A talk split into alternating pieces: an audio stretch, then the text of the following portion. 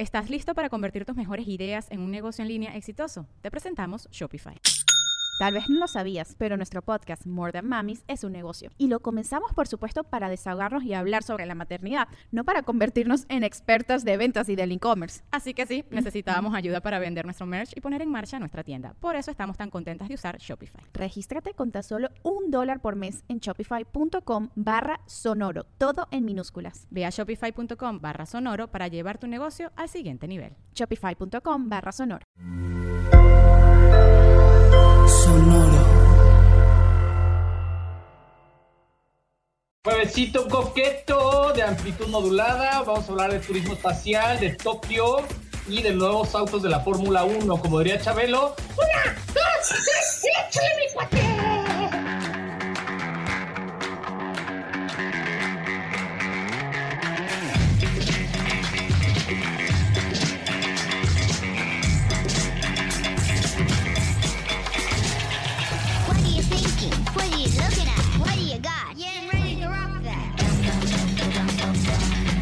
Transmitiendo con mil watts de potencia desde Toluca, México. Hoy en amplitud modulada.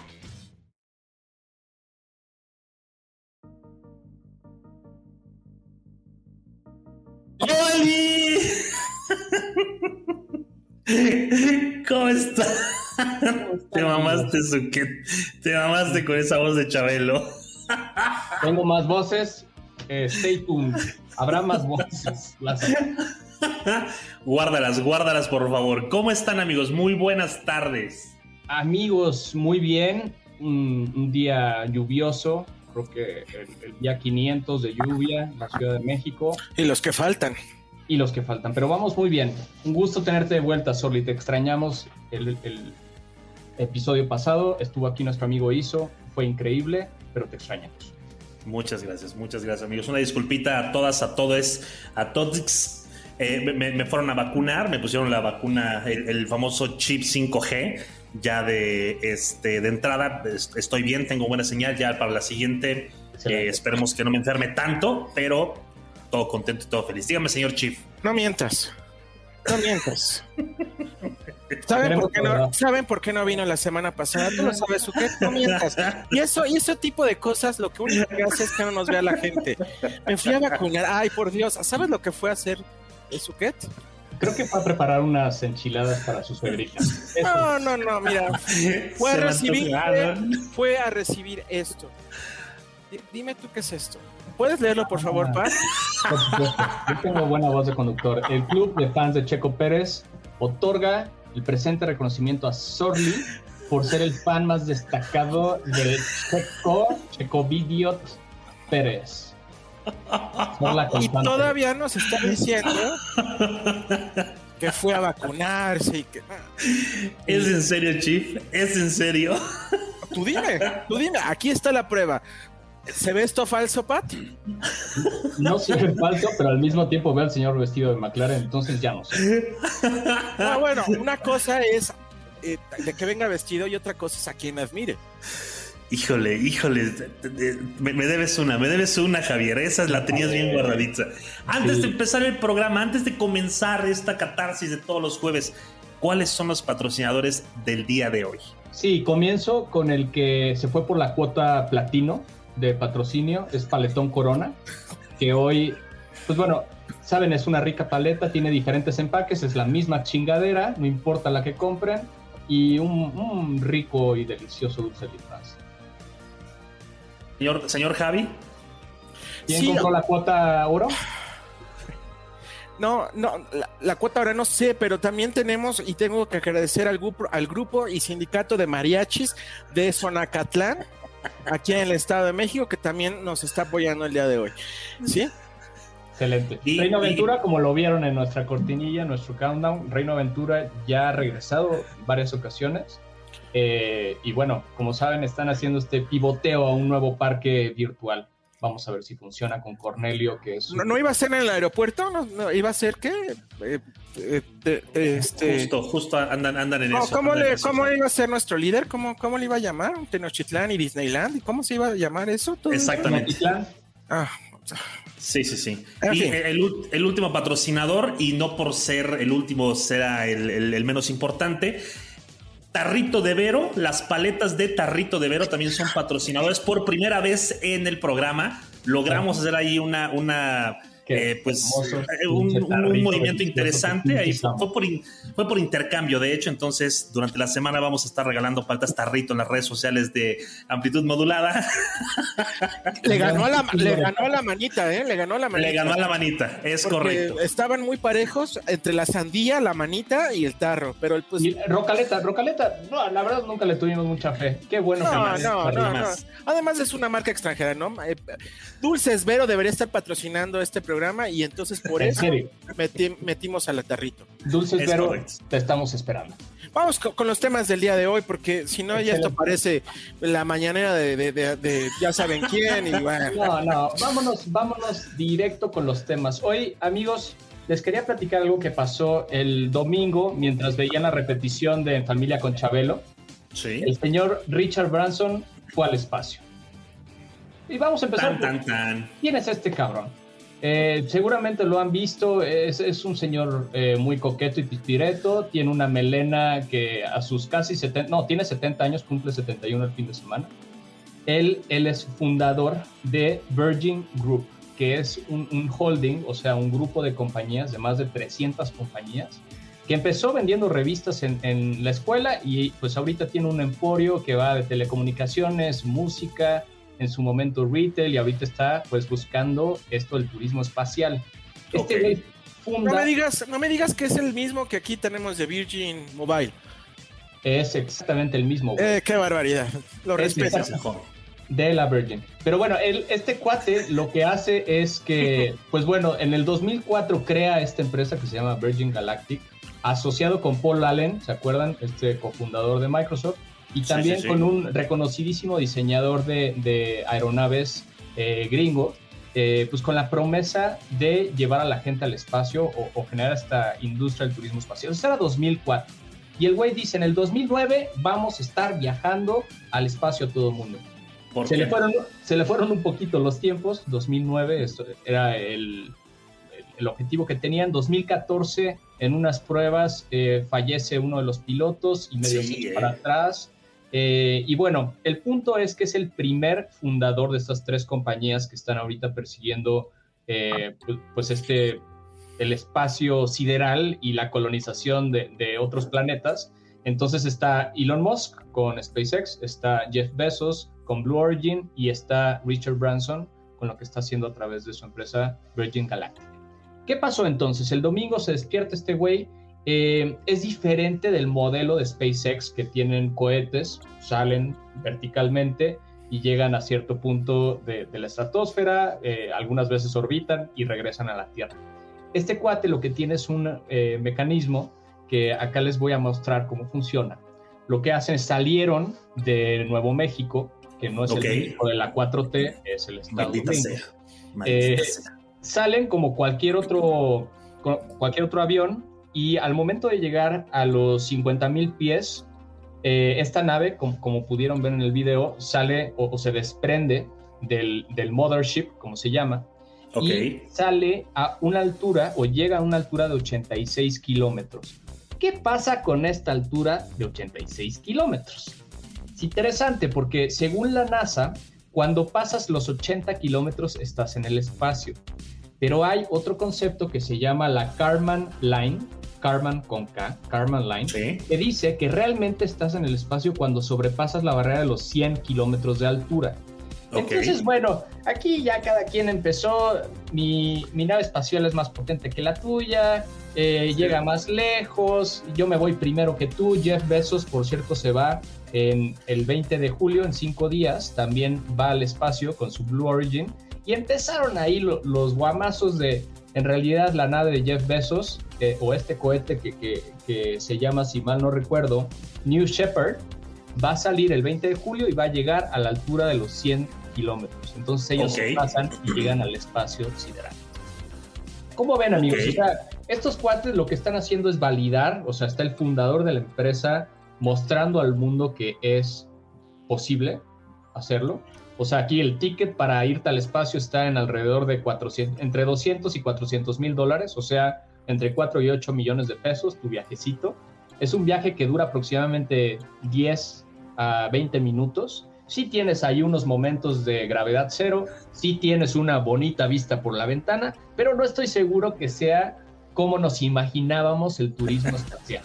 ¿Qué opinas? Yo, yo tengo algo que decir. Cuando salió este proyecto, yo todavía iba en la universidad, nada más para que vean el alcance de tiempo.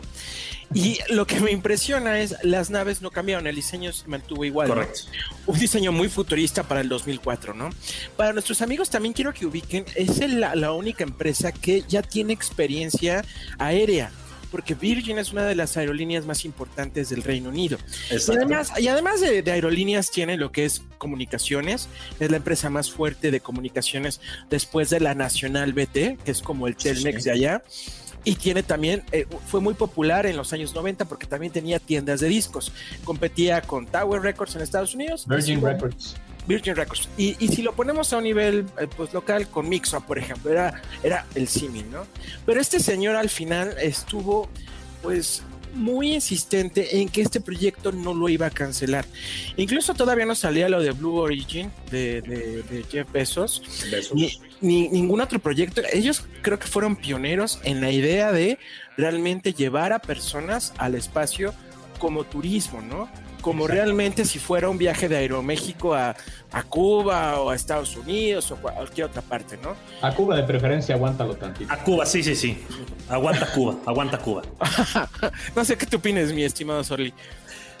Pues de, de- de entrada, eh, no sé cuál sea el paquete, el paquete eh, para que te vayas a volar al espacio. ¿Qué incluirá? Tal vez el traje espacial hecho a la medida, unas palabras del señor, este, del señor Don Virgin, eh, un, hospedaje en un hotel super mamón. eh, habrá, no, no sé si arriba haya snacks o haya comida caliente. No, no tengo, no sé si te, si te, te reciban con mimosas. ¿Qué carajos? Digo, porque vemos que aquí está súper, súper pues, minimalista el, el- el tema. Eh, es, he visto, amigos, y eso sí espero, espero no me tachen de malinchista ni de, ni de loco. He visto muchas cuentas que están diciendo que todo esto es fake, que están diciendo que todo esto es pantalla verde, que están diciendo que no salió ni siquiera de la estratosfera, que todo esto, por ejemplo, que vemos aquí, Branson, que es, que es fake, que es una, es una cosa montada en, en- en 3D, que el avión tal vez sí se elevó, pero hasta ahí. Entonces, eh, pues causa, causa mucha sensación y causa muchísima conmoción en, en algunas personas que le tienen miedo a, a lo desconocido, que le tienen miedo al futuro y pues bueno, el señor Richard Branson haciendo historia como, eh, como su muy amigo Elon Musk, que por cierto hicieron un par de fotos y los dos apoyaron. Pero pues está bien, o sea, no, no sé, no sé qué opinan ustedes de ese tema de que No. todo esto es fake. Y mira, dicen, no, no había leído eso de que fuera fake, pero sí había leído mucho de, bueno, ¿qué están haciendo de los hombres más poderosos del mundo, no? Jeff Bezos es el más rico, Elon Sí. Musk se lo han estado peleando en la pandemia el título por el más rico del mundo. Cuando, pues al final había un análisis de todo el CO2 que se emitía en, en esta, con este gimmick, ¿no? Que ni siquiera es ir, es- es ir al espacio si te pones fiji con esto de los 100 kilómetros de altura. Correcto. Entonces, pues realmente, habiendo tantos problemas, llegando a récord de temperatura de 54 grados en Canadá, eh, pues si, si pudiera ser dedicado a, a proyectos un poco más constructivos, porque aquí no se puede ver o, o tangibilizar cuál es el beneficio que tendrá para la humanidad. Sí es un logro tecnológico, pero también, y lo otro que ha salido mucho en estos últimos días es, hace 60 años un cabrón ruso salió y, y orbitó por, me parece, más de 130 minutos y regresó a la Tierra. Y regresó. Sí. Entonces, 60 años después, parece que no es mucho lo que está consiguiendo Richard Branson, eh, aunque obviamente, pues, no se había visto esto. Bueno, se fue con dos personas de su compañía, dos pilotos, y ahora Jeff Bezos se va en cinco días con su hermano y con un güey, ese, ese güey sí se puede poner la medalla del primer güey que pagó por ir al espacio, porque en una subasta eh, este cabrón, que creo que todavía no se ha filtrado el nombre, metió 28 millones de dólares para No. al señor Besos, a su hermano y a otra, me parece también va una, una señora de 80 años astronauta, que me parece nunca había salido de la Tierra. Y bueno, lo están haciendo más como un stunt de PR, un stunt de Claro. marketing. De marketing al final. Pero, pero pues sí, o sea, es una empresa que se estima que en el 2025 llegue a 5 billones de dólares, el del turismo espacial me refiero, que es muy chiquito en realidad. Pero ¿sabes qué está pasando también, Pat? Llega esta noticia cuando la estación, la estación espacial internacional está sufriendo una crisis, porque muchos países es que se están bajando de, de dar recursos para mantenerla, ¿no? Realmente hasta dónde vamos a llegar 80 kilómetros, realmente sí no es mucho. No. Y, y- y a ver, No, no. ¿qué podríamos esperar? ¿Cuál sería realmente algo que dijéramos, wow, una excursión a la luna? Pero realmente es todavía muy peligroso y creo que la tecnología no está para que la gente baje, se tome una selfie en la, en la bandera que pusieron en los años 60. No lo sé, creo que todavía no estamos en ese punto. Y solo ver por una ventana eh, eh, eh, el espacio o, o fuera de la Tierra, creo que tampoco es un plus para gastar mucho dinero en un viaje que es todavía demasiado caro, ¿no? Y que creo que podría Y darnos para, para viajar a todo el mundo el resto Y del día, peligroso. ¿no? Sí. No, Muy creo. peligroso. No creo. A lo mejor este, en un futuro, en unos 20 años, se puede consolidar algo más, más estructurado o, o ya una, esta- una, una estación espacial que tenga más comodidades o que sea un hotel y que pueda Un la hotel. gente experimentar. Pero también tenemos el caso de que todavía la gravedad pues no, no está controlada, vaya. Entonces, la experiencia de estar en el espacio, según palabras y lecturas que he tenido de, de astronautas, eh, pues no es la, la ideal, ¿no? Desde comer, desde ir al baño, desde Desde la preparación física. estar ahí, Desde la gravedad ahí. no es un ambiente propicio para el ser humano, ¿no? Cero gravedad no es, no es algo que realmente disfrutes, ¿no? Pero en fin. Eso es. ¿Qué incluirá el paquete? Solo para cerrar, solo y yo creo que incluirá Venga. un cursito, ¿no? Obviamente algunos días de curso, tu traje. Como los que te dan cuando, cuando vas a, a Tequesquitengo a aventarte el paracaídas.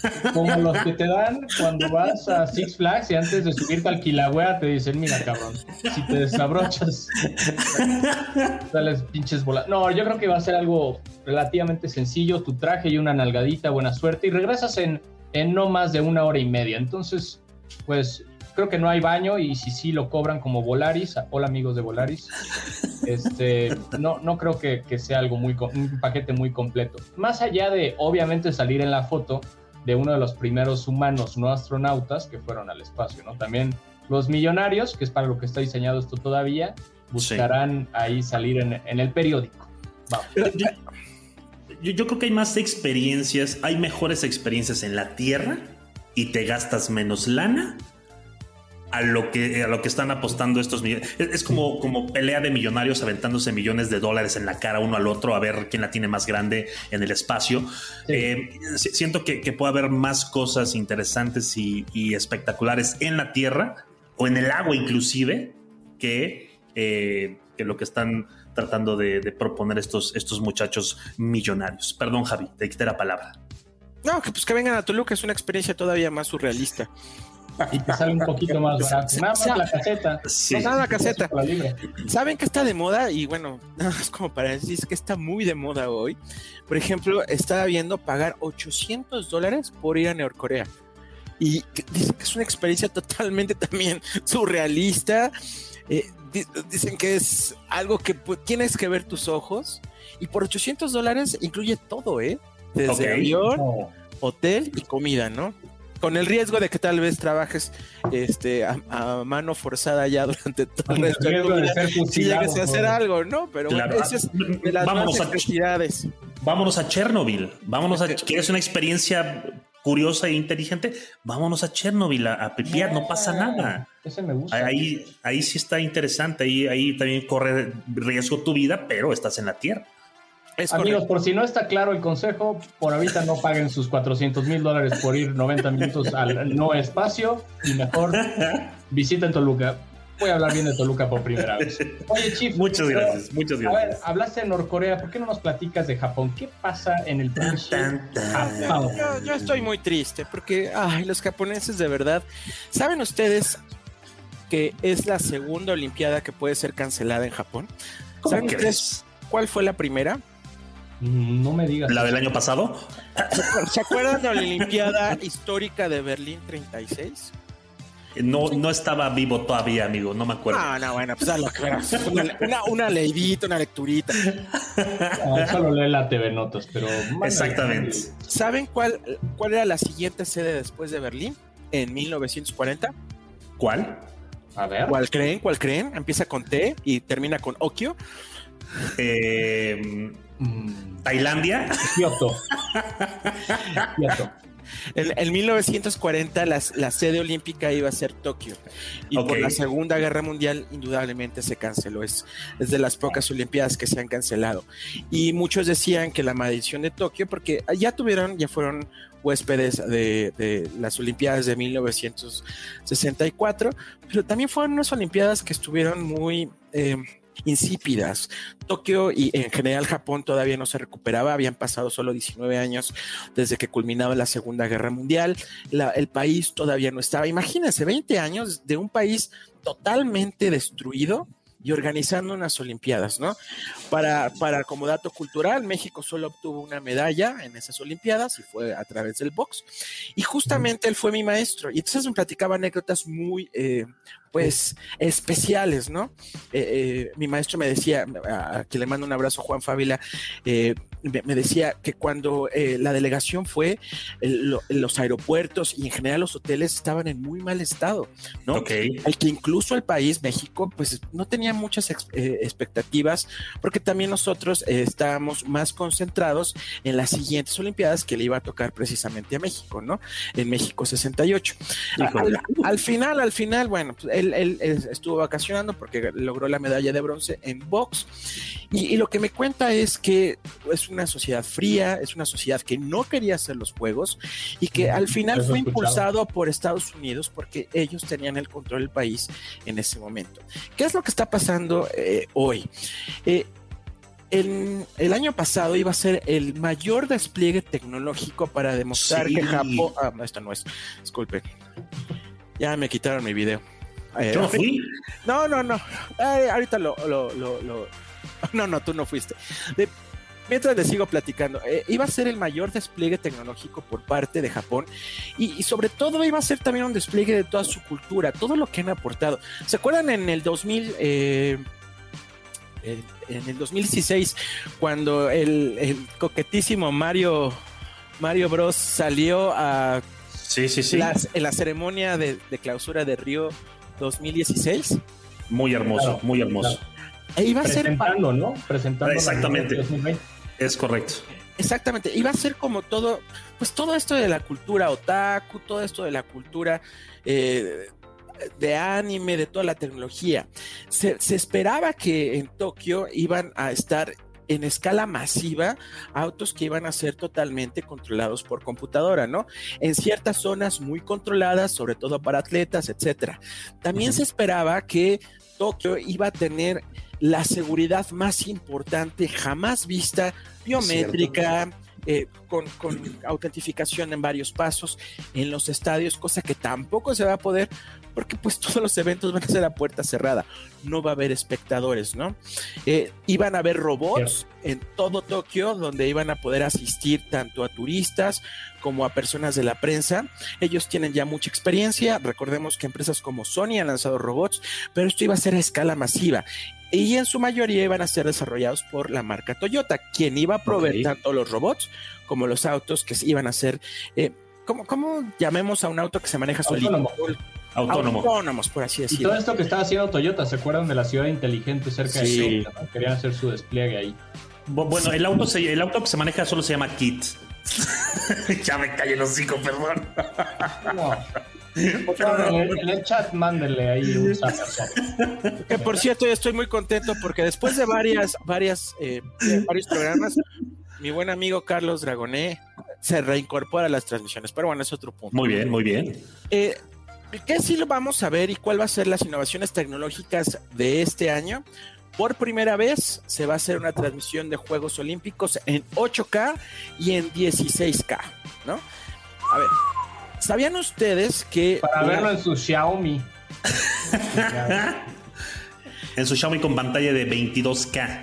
allá. Pero, pero ustedes saben, amigos, que desde hace varios años, muchos años, quien dicta la pauta de todos los estándares de televisión es la NH, NHK.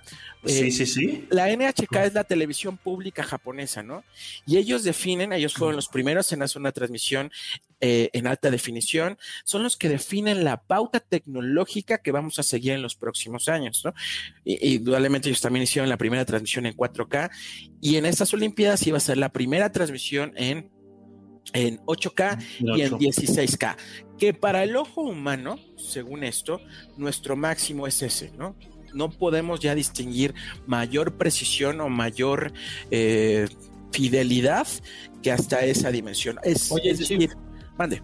Y por ejemplo, recuerdo en, en, de hecho, hace dos o tres mundiales ya se transmitían algunos juegos en tercera dimensión y algunos se transmitían, eh, vamos, con un POV en 360 grados. No van a hacer nada con lo cual puedas seguir la transmisión de alguna disciplina a través de tu casco de VR, porque eso para mí es una oportunidad perdida, ¿no? Si están metiéndole tantos watts a la tecnología de transmisión, pues para los que estamos del otro lado, pues, ¿quién tiene una fucking pantalla 8K y 16K? 16K no hay ni en el mercado.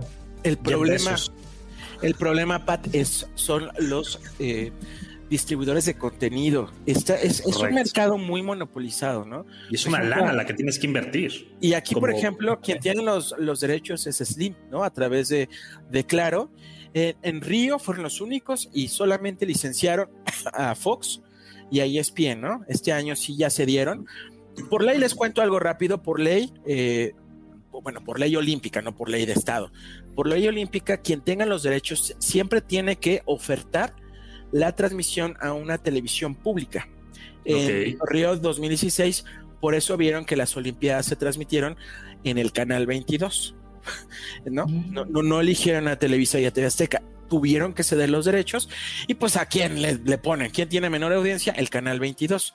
Este año sí eh, licenció eh, Slim porque no tuvo el éxito que él esperaba en, en Río 2016. Realmente no fue un éxito. Y Entonces, Lleva años, ¿no? También con las Olimpiadas Sí. de invierno.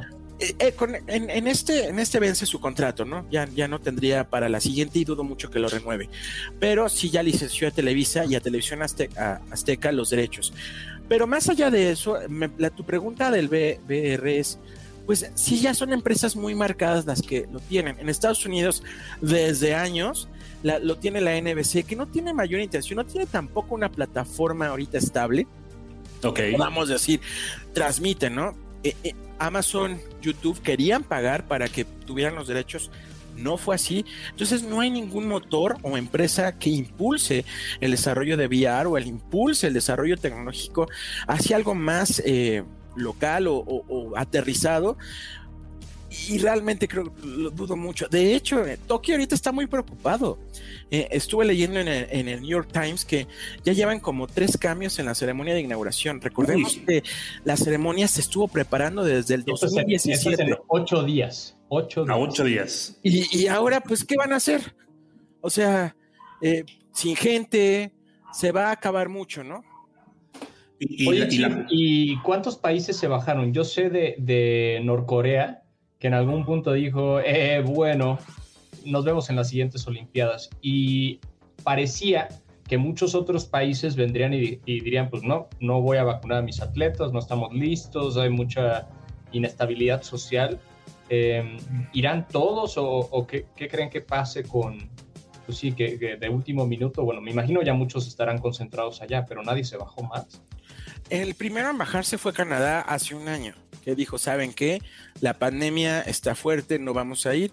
Ahora ya hay un consenso. Y realmente lo preocupante no es si se van a hacer estas Olimpiadas o no. Se van a hacer, ya es, ya es prácticamente hecho. posible. Sí. Lo interesante es si va a haber otras Olimpiadas. El gasto que hace cada ciudad para todo esto es impresionante. Les pongo un dato. El primer fracaso realmente fuerte de unas Olimpiadas fue Atenas eh, 2004.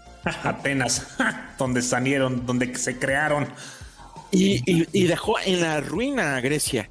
Después siguió en el 2008 eh, Beijing, China, que realmente ahí lo que hicieron es, a ver, señores, ya somos la nueva potencia mundial y derrocharon cantidad de dinero. Pero estamos hablando de un país, pues de primer mundo, ¿no? Eh, Sí. La segunda potencia mundial.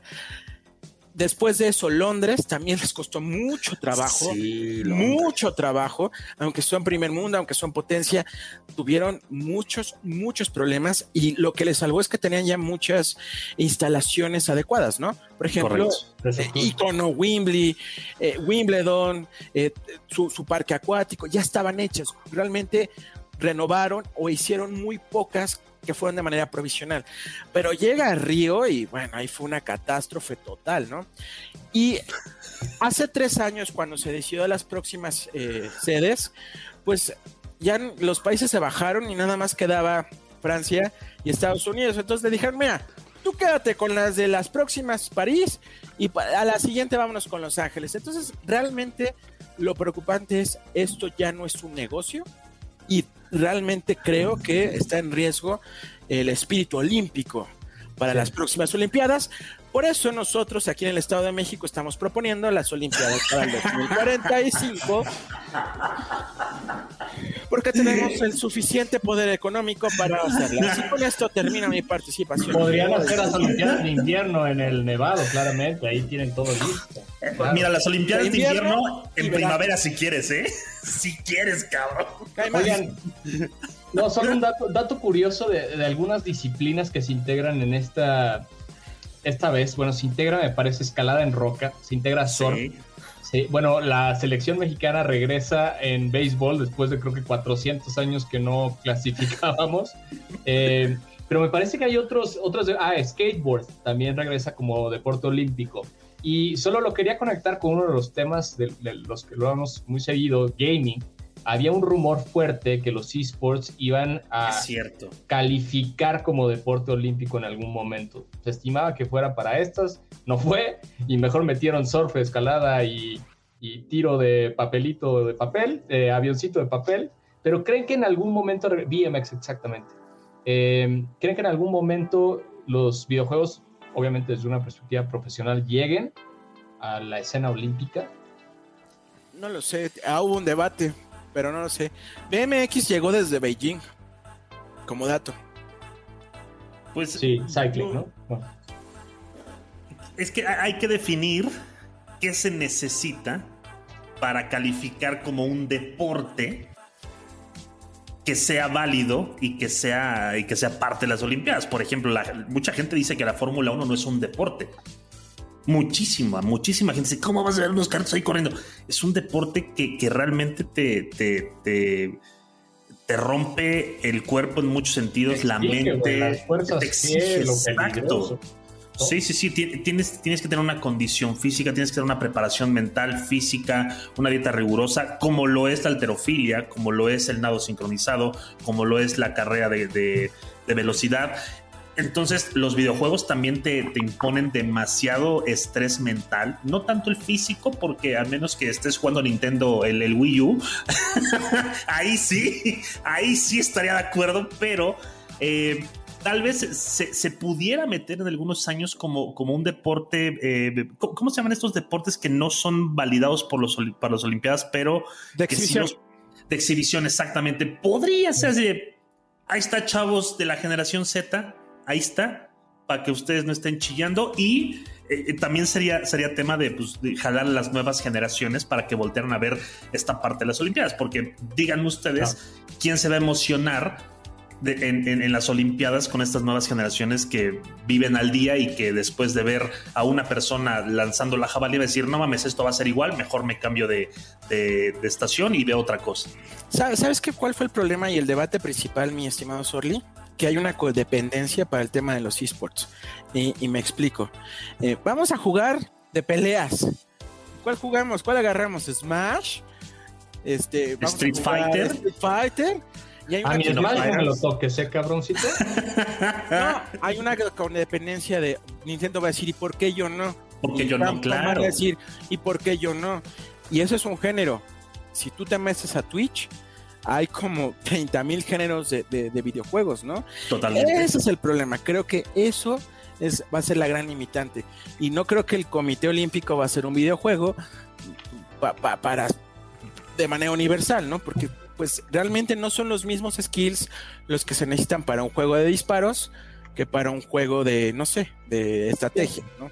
Correcto. Pero, en fin. Oiga, Da- Dato interesante que dice Rolo, dice, yo veo más posible que los eSports se organicen, o sea, que las empresas hagan un evento masivo tipo Olimpiadas, pero eh, desligadas a estas Olimpiadas. Digo, ya sucedió con el Mundial de Fortnite, que se movió un chingo de lana, ya sucede con el Mundial de PUBG, que también es a nivel mundial, traducido a 20 idiomas al mismo tiempo.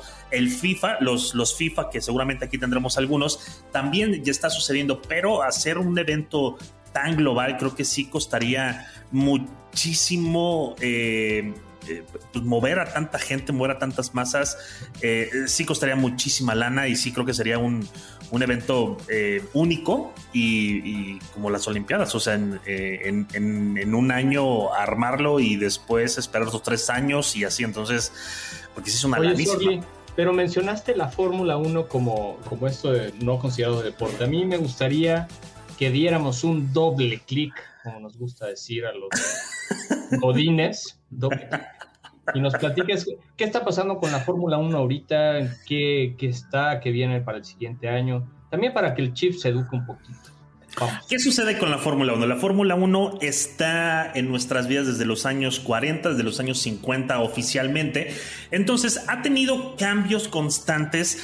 Eh, hace unas semanas platicamos de los volantes de la Fórmula 1, cómo es que se fueron adecuando eh, en cuanto a tecnología, en peso, en, chips, inclusive integrados dentro de los volantes, que no es lo mismo el volante de McLaren que el de Mercedes. Entonces, la Fórmula 1 ha tenido esta, eh, llamémosle, esta eh, reinvención en sus, en sus autos. Por ejemplo, aquí estamos viendo a la escudería Ferrari, cuál ha sido la evolución de los autos desde los años 40, a finales de los años 40 y después de los años 50 hasta el 2021, eh, al día de hoy. Entonces, ha tenido, como ven, eran autos pues prácticamente para matarse. Eran autos que no tenían condiciones de seguridad eh, obvias, no tenían un cinturón de seguridad, no tenían un cabezal, no tenían eh, soportes para las piernas, no tenían una cabina de seguridad que fuera resistente a los, a los golpes o a las caídas. Los autos eran regularmente pesados, pesaban entre 400 y 500 kilos aproximadamente. Eran autos que, que no pesaban mucho, que, que lo que pesaba más, de hecho, era el motor. eh, o sea, había motores V6, V8. Llegamos a tener inclusive motores V12, unas bestias brutales su madre. V12. Que el, el sonido en el autódromo hermano Rodríguez lo, lo sigues escuchando todavía, ¿eh? O sea, ver pasar un B12 en el autódromo hermano Rodríguez, los vecinos creo que lo siguen escuchando todavía. Por ejemplo, aquí está este de los años 70. Vean nada más cómo está en la parte vertical eh, esa- esas salidas de- del motor. Eran autos, eran bólidos gigantescos y empezaban, a, carros feos como este, y empezaban a tener eh, más peso. ¿Por qué se le aumentaba el peso? Para la seguridad del piloto, para que el carro se pegara más al piso, para que el carro alcanzara, exactamente, alcanzara velocidades arriba de los 200 kilómetros por hora. Estábamos hablando de los años 50, 60.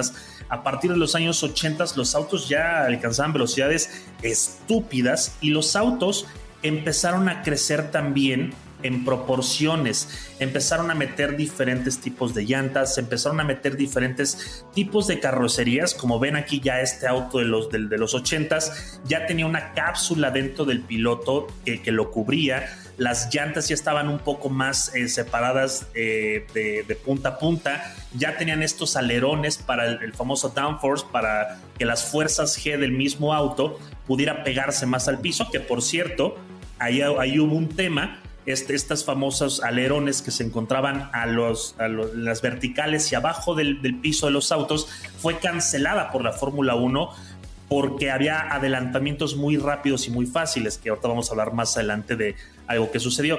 Entonces, ¿por qué estamos hablando de todo esto? Porque el día de hoy, en uno de los grandes premios más viejos en- en la, la Fórmula 1, se dio a conocer el nuevo auto, o se reveló el nuevo auto de la Fórmula 1 en el premio del, del- del Gran Premio de, eh, de Gran Bretaña, donde ahí es Luis Hamilton, donde también está otro niño que está en, en, eh, en Williams. Entonces, ¿qué sucedió? Este monstruo que están viendo aquí es Ay, una ay, ay. belleza de- Vean nada, híjole.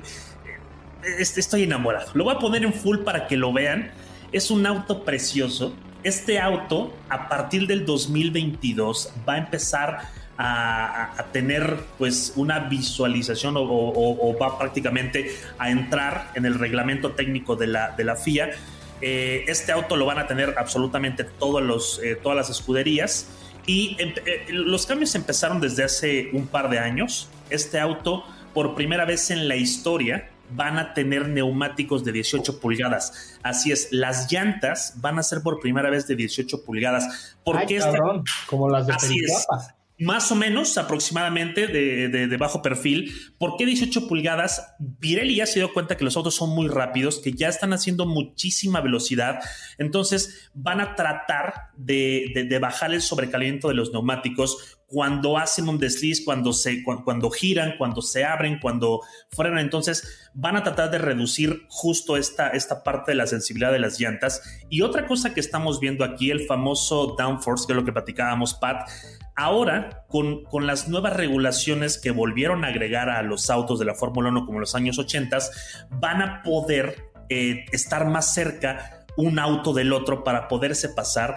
Prácticamente lo que nos están diciendo es, ve, pasamos de las 13 pulgadas a las 18 pulgadas, es, es prácticamente pimpear mi carro. Entonces, interesante, también van a traer protectores las llantas. ¿Por qué protectores? Porque van a crear justamente más energía, van a crear más control del auto y también van a traer ale- alerones, los que estamos viendo acá, para distribuir toda la fuerza, toda la velocidad del viento que entre justamente a la parte abajo del auto, como lo estamos viendo aquí en pantalla, y tenga una velocidad tope brutal y estúpida.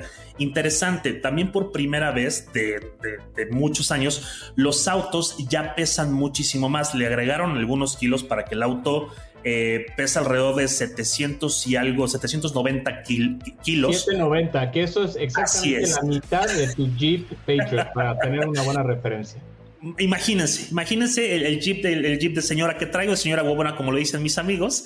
Eh, estos monstruos, además de, de- de contar con eh, uno de los, eh, de los motores que lleva metido por ahí de los, de los 2000, que, que es de energía cinética, cuando el auto acelera o frena, guarda toda la energía, la, la- la- la distribuye cuando el auto acelera para poder utilizarla en diferentes momentos de, de la carrera. Ojo, el etanol, importantísimo para la Fórmula 1. 10% Algo- de etanol este pedo, ¿no? Así es, amigo. ¿Para qué están metiendo el etanol? Para borrar la huella de carbono de los autos de Fórmula 1, que es otra queja de la gente de Greenpeace, que es otra queja de la gente que solamente come verduras, que es otra queja de la gente que no le gusta comer vacas. Dicen, es que la Fórmula 1 es muchísima contaminación. Ey, ambiental". ey, ey, nos van a cancelar, ¿eh? No, no, no, yo no lo digo yo, lo dice la gente que, que, que- que- que se queja la Fórmula 1. Entonces están... Carlos están sí come mucha vaca, ¿eh? Digo, por si Yo sí, yo sí como mucha vaca. Entonces, están tratando de, de bajar el tema de la, eh, de, de la huella de carbono que están dejando los autos y están metiendo etanol, están metiendo una fórmula del 10% para que la, la huella de carbono sea menor. Interesante, el, el choque de Grosjean que vimos hace un momento también puso alertas en la Fórmula 1 y ahora los autos de la Fórmula 1 van a recibir choques o, o- o van, la, la cápsula va a recibir hasta un 40% más de impacto frontal y un 20% aproximadamente de impacto trasero para que el piloto y la cabina del piloto se cubran en este tipo de golpes, en este tipo de, eh, de- de encontronazos, como lo vimos con Grosjean que salió afortunadamente vivo. Entonces hay mucha tecnología en estos autos, hay mucha tecnología, hicieron cientos de miles de pruebas, hicieron pruebas de túnel de viento, hicieron pruebas con difer- diferentes configuraciones, hicieron pruebas durante muchos meses, durante mucho tiempo. Entonces, el- los autos de la Fórmula 1 están ya pues listos para, para producirse, están listos para poder salir a, las, a los grandes circuitos, a los GPs. Y obviamente, pues nosotros felices de ver una evolución más de la Fórmula 1. Hace cinco años vimos pequeños roces de tecnología cambiando las narices, si lo recuerdan, esas famosas narices de pato horribles que a nadie le gustó cambiaron también la posición de las, de las llantas, eran más, un poquito más elevadas, bajaron el, el- el frente del auto. Pero esta belleza que está aquí, Suket, digo, en lo particular que, que somos amantes de la Fórmula 1, se ve precioso. No sé qué opinen ustedes. Yo, yo, estoy impresionado, digo, eh, imagínate a Checo Pérez en ese carro y ganando un pre- gran premio, va a ser algo increíble, va a ser algo increíble. Que- a ver, pero tengo unas preguntas que, que- que realmente me gustaría como alguien que desconoce de este premio, de, perdón, de esta, de, de la Fórmula 1, le- me gustaría hacerles a ustedes que, que son expertos, ¿no? Sí, se puede, claro. Se puede, Javier, es tu podcast. Ah, bueno. ¿Quién, es- a ver, de entrada, ¿quién está desarrollando? eh, me he metido a leer un poco y veo que en cuanto a carros, los alemanes, ingleses, los eh, Franceses. americanos, a- americanos y franceses son los mejores, perdón, italianos, no eran franceses, italianos, son los mejores haciendo autos. ¿Quién está haciendo este, e- esta tecnología de este auto que va a ser el estándar, quiero pensar? O Mira, sea, la, Fórmula 1 pone la base, Ujú. pone Correcto. las reglas y cada equipo desarrolla su propio. auto. Correcto. Entonces, hay, hay Mercedes hace motores para otras escuderías, Ferrari hace sus motores para otras escuderías y también me falta, eh, ¿qué dije? Renault. Mercedes y Renault, que es la tercera. Ahora, ¿quién es el más chingón en Y F1? Honda. Para ustedes, para ustedes, en cuanto a, a tecnología de autos. Mercedes. Así rápido. Mercedes. Al día de hoy, por la nueva tecnología que tiene Mercedes hasta este año, fue Mercedes. El gran tema, Javi, es que no es tanto los autos. Los, los constructores lo que hacen muy bien son los motores. La FIA te entrega el esqueleto, que es el que estamos viendo aquí, y te dice, este es tu auto, papi. Tú le puedes hacer modificaciones mínimas que vayan con el reglamento de la FIA para poder competir con los demás autos. Entonces, cada, cada, eh, cada marca, cada constructor mete su motor, que es un motor que también tiene ciertas especificaciones, y le mete también un poco de mano a los componentes más ligeros, hacerlos más delgados, meterles eh, A, B, C o de cosas. Al motor nadie lo puede tocar, es un motor que va con especificaciones de la FIA y todos los motores son iguales, pero tienen algunos arreglos, algunos ajustes, algunos aditamientos que hacen que los motores sean mucho más rápidos, como el de Mercedes, que durante siete años ha sido el número uno hasta este año que se le está pelando a Red Bull. Perdón por la palabra. Es válida, es válida. Pues bueno, a ver, ¿cuál es el siguiente premio? El siguiente el premio es en la Gran. Bretaña. Y Eh, es, es un gran premio particular, Chief, porque va a cambiar un poco la dinámica. Eh, ¿Qué día va- es? van a- es mañana. Mañana empieza con la Pero- práctica pero y la es- calificación. El, día, No, el pero- principal es el domingo, ¿no? No, es que escucha, es, cambian la dinámica de la carrera. Mañana va a ser la calificación, normalmente se hacía los sábados, lo que quieren es conseguir más rating. El sábado va a haber una carrera corta de 100 kilómetros que va a durar unas 17 o 20 vueltas. Y el domingo es la carrera, el, gran premio de, de siempre, ¿no? Entonces eh, va a haber emoción desde mañana, ¿no? Para la, la fórmula, la FIA está probando este nuevo formato de sprint qualifying, que es este que va a ser el sábado. Y pues sí, lo que está viendo es que hay otras categorías que están ah, eh, viendo cómo hacer más emocionante los sábados, que normalmente era un día flojo, nada más con la quali. Los viernes, ahí sí nadie lo veía porque eran puras prácticas. Correcto. Y sería interesante ver qué pasa en Silverstone, que, que además es la casa de la Fórmula 1, ¿no? Ahí es donde Así se es. normalmente. Como en todo lo que pasa en Inglaterra. La casa siempre de todo. Vamos- Oigan, ra- ra- rapidísimo, amigos, los que nos estaban viendo en YouTube se pueden pasar a nuestro Facebook de Amplitud Modulada. modulada. Tuvimos ahí un tema de copyright por pasar algunas cosas eh, pues de la Fórmula 1 que nos aman tanto que dicen esto no va para ustedes, pero bueno. Nos eh, tienen en la mira, qué bueno. Exactamente, nos tienen en la mira. Nosotros felices. No sucede nada, el stream va a regresar en unos momentos mientras se arregla el tema del copyright, pero si nos quieren seguir viendo, estamos en el Facebook de Amplitud Modulada, búsquenlo como Amplitud Modulada AM, ahí estamos en vivo en este momento, así que corran para allá por favor y allá los, seguimos viendo. Ahora sí, eh, hablando de tecnología, eh, Javi, hablando de tecnología, eh, Pat eh, y hablando de los Juegos Olímpicos y justamente de, qué va y qué no va, hay, hay muchas cosas que estamos, eh, que se está evolucionando. Hablamos hace unos días, hace unas semanas también del Nintendo Switch, pero le llegó un competidor. ¿Es competidor Ay, o no? Yo digo que sí lo es, porque además pareciera que se pusieron de acuerdo. Porque si recuerdan, hace una semana les platicábamos bien un nuevo Nintendo Switch, que la verdad no lo compren, es simplemente una pantalla mejorada OLED y poco más.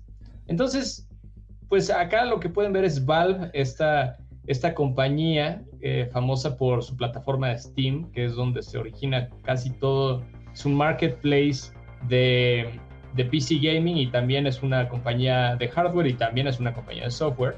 Em, se, se lanzan con, con esto que se llama el Steam Ya, ya, ya re- ya regresamos a YouTube, ¿eh? Ah, perfecto.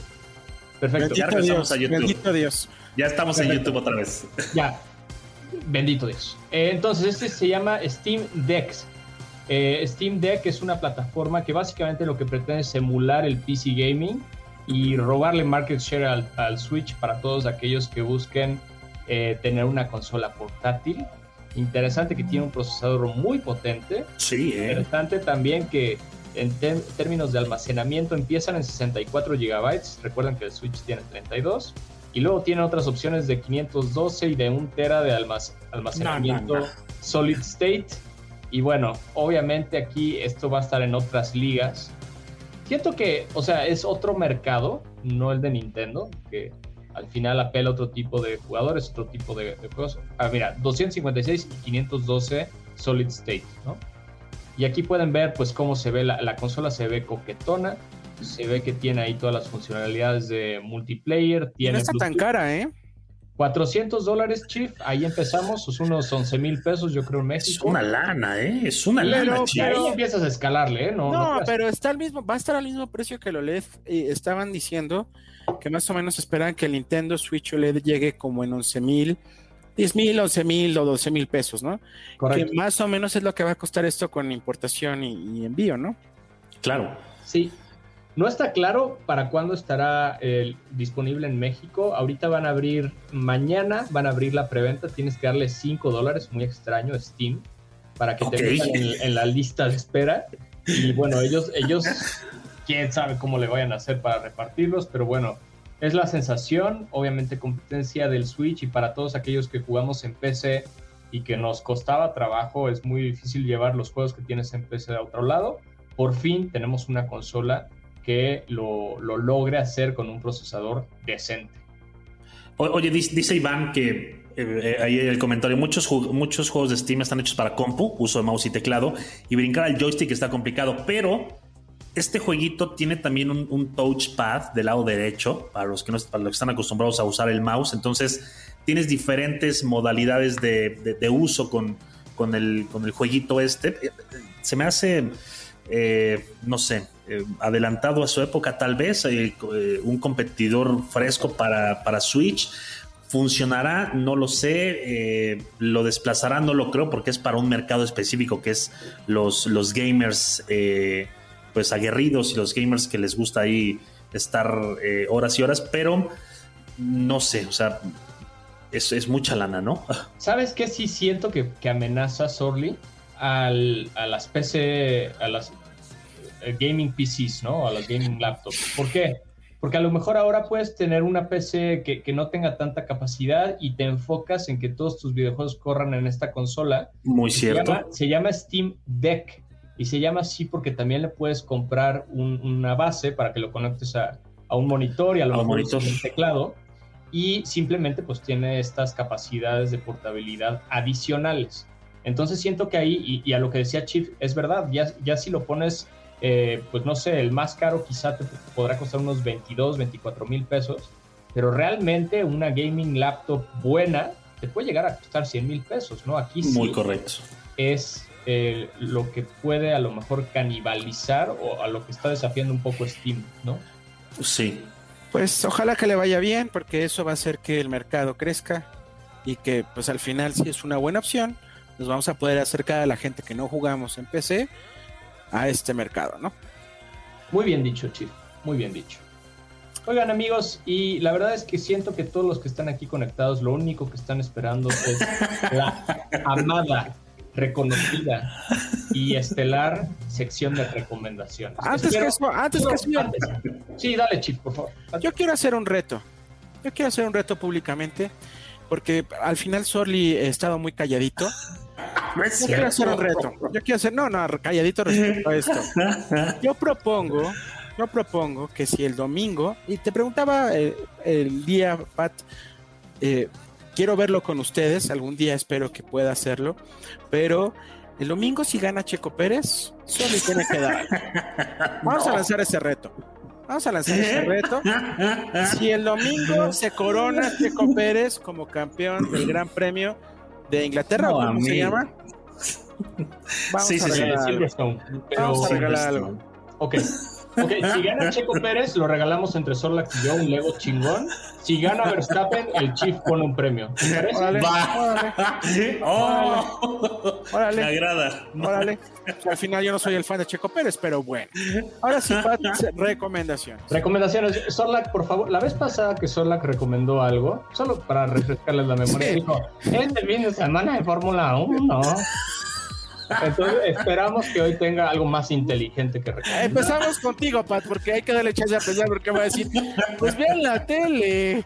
Bueno, te recomiendo. Ayer vi la película de Space Jam. Hoy se estrena en cines. Es Maldita sea, iba a decir eso. ¿o Te qué? chingas. Te chingaste. Es una película que les vas a recordar Space Jam 1, que es una película que cambió mi vida. Es una película con muchas referencias. Si vieron Ready Player One van a entender todas las referencias. Y además, pues tiene a LeBron James y a muchos personajes que aman desde que son morros, morras. Sí. Entonces, véanla. Si pueden, véanla en el cine. El cine es un lugar seguro. Descuiden, mucho más seguro que esos bares donde se van a ir ahorita terminando amplitud modulada de mala muerte. Entonces, bueno, les recomiendo eso. Y eh, les recomiendo adicionalmente. Bueno, hablamos de Fórmula 1. El videojuego Fórmula 1 2021 se liberó antier, si mal no recuerdo, o ayer. Y es un juego que presenta muchas mejoras contra los, los pasados. Tiene más pistas, tiene más. eh, pues más, básicamente está muy enfocado en la nueva generación de consolas. Y pues si les gusta la Fórmula 1 lo van a disfrutar mucho. Muchas gracias, amigo. ¿Qué- ¿Quieres que, quieres que continúe Chief o yo al Sí, te- último? te- No, te doy chance porque seguramente te Se está está- googleando, dale chance. Yo les quiero, yo le quiero recomendar dos cosas y, y espero que eh, se den una oportunidad de hacer la primera.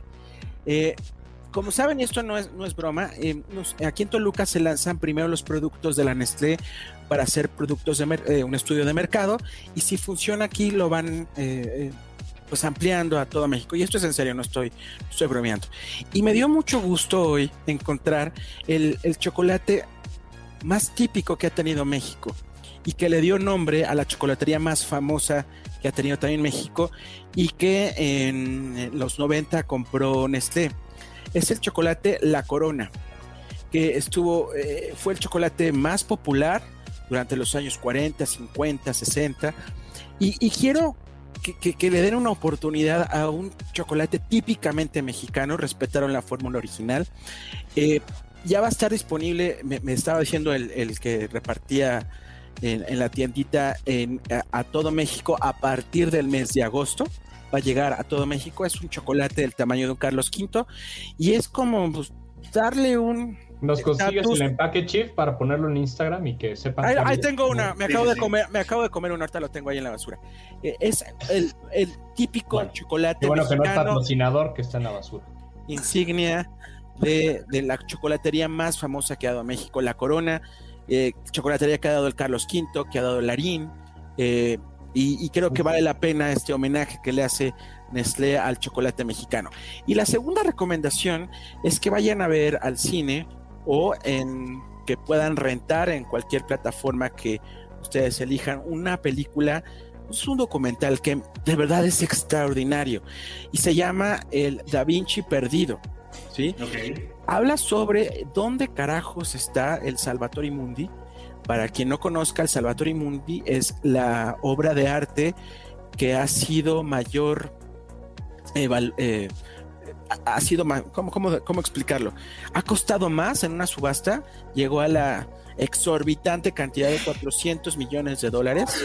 Madre. No sé, es todavía hay dudas si la pintó Leonardo o no, sí, pero al final es muy raro porque se supone que el año pasado iba a estar en exhibición en el Louvre de, de Emiratos Árabes, de ah, se me fue la ciudad de este, Dubai. Dubai.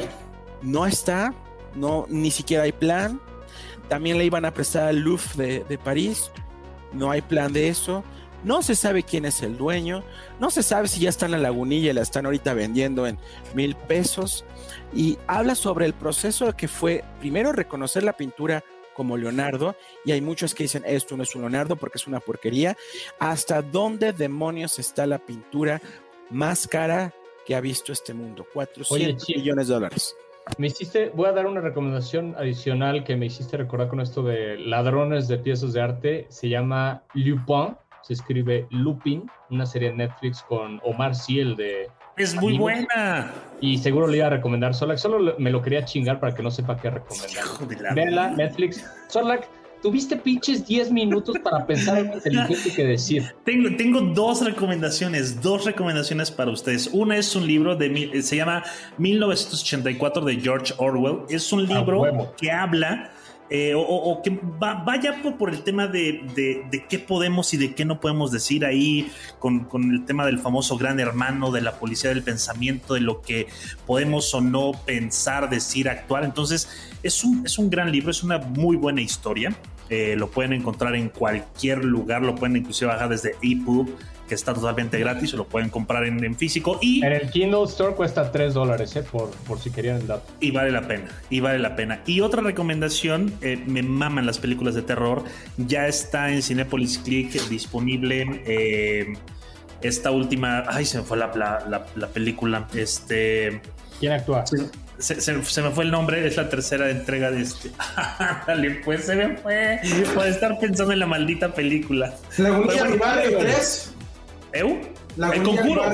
El Ah. conjuro. El diablo me dijo que lo hiciera. Se llama, tiene así algo el, el- el- el nombrecillo. Está palomera, vale la pena encerrarse ¿Te en su miedo, habitación. No, no, no, no, no me dio miedo. No me dio miedo, no brinqué.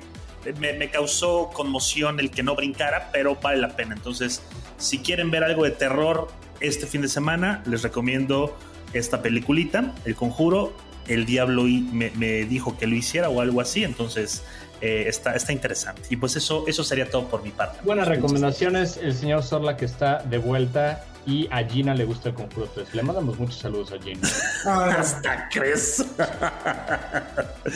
y pues bueno, amigos, muchas gracias, señor, señor Javi, señor Patrick Zucker. Gracias inmensas por esta, por esta transmisión de eh, Amplitud Modulada, temporada 2, episodio 2. Y gracias totales, ¿eh? Y diría Chabelo, ¡vámonos! ¡Ve a Loki! Gracias por sintonizar Amplitud Modulada, donde damos amplitud a tus emociones. ¿Estás listo para convertir tus mejores ideas en un negocio en línea exitoso? Te presentamos Shopify. Tal vez no lo sabías, pero nuestro podcast More Than Mamis es un negocio y lo empezamos por supuesto para desahogarnos y hablar sobre la maternidad, no para convertirnos en expertas de ventas y del e-commerce. Así que sí, necesitábamos ayuda para vender nuestro merch y poner en marcha nuestra tienda. ¿Y cómo suena con Shopify? Llegó otra venta. Shopify es la plataforma de comercio que está revolucionando millones de negocios en todo el mundo. Ya seas un emprendedor desde tu casa o desde donde sea, Shopify es la única herramienta que necesitas para iniciar, administrar y hacer crecer tu negocio sin dificultades. Con Shopify puedo gestionar pedidos, envíos y pagos desde cualquier lugar, brindándote toda la información y estadísticas de tus ventas al detalle. Regístrate para un periodo de prueba con tan solo un dólar al mes en shopify.com barra sonoro, todo en minúsculas. Ve a shopify.com barra sonoro para llevar tu negocio al siguiente nivel. Shopify.com barra sonoro.